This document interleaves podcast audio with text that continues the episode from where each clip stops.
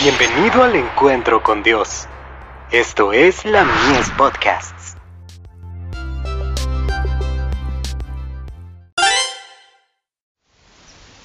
Cada día con Dios. Demos de acuerdo con lo que recibimos.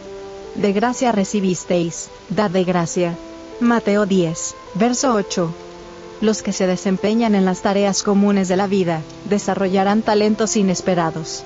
Si solamente se les diera el mensaje a los seres humanos, muchos de los que escuchan lo recibirían.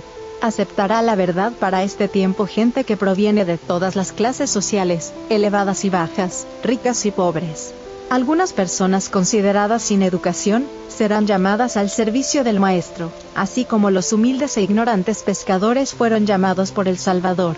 A otros se los invitará a dejar el arado, como en el caso de Eliseo, y se sentirán impelidos a asumir la obra que Dios les ha señalado. Comenzarán a trabajar con sencillez y serenidad, para leer y explicar las escrituras a los demás. Sus humildes esfuerzos alcanzarán el éxito. Habrá hombres y mujeres que trabajarán de casa en casa, porque se darán cuenta de que pueden obrar para el Señor porque ha puesto su espíritu en ellos.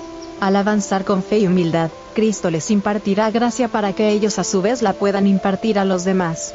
El Señor les dará el mismo amor por las almas que perecen, que les dio a los discípulos de antaño. En el futuro aceptarán la verdad algunos seres humanos por medio de los cuales los ángeles podrán trabajar. En el pasado, los mensajeros celestiales trabajaron en cooperación con instrumentos humanos, dándoles elocuencia y una influencia poderosa que produjo argumentos persuasivos, que alcanzaron la ciudadela del alma. Las labores de hombres aparentemente indoctos e ignorantes a menudo han ejercido una maravillosa influencia en favor del bien. Nadie que capte los rayos del sol de justicia carecerá de palabras adecuadas. Tal vez no sea oratoria, de acuerdo con los conceptos del mundo, lo que ellos manifiesten, sino elocuencia celestial.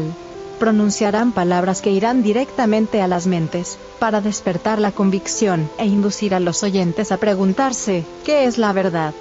A tales obreros podemos alentar diciéndoles, estoy seguro que ustedes ejercerán una influencia para el bien en esta obra grande y santa, si están dispuestos a tener cuidado de sí mismos, reconociendo que están sujetos a la gracia salvadora, y han sido puestos en una sagrada relación familiar con Dios, por medio de Jesucristo, para trabajar por la salvación de las almas. Carta 123, del 16 de abril de 1905, dirigida al pastor S. H. Lehr, presidente de la Asociación de Nueva York.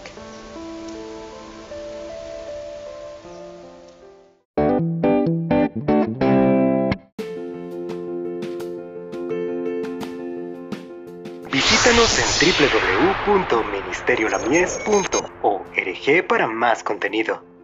Dios te bendiga.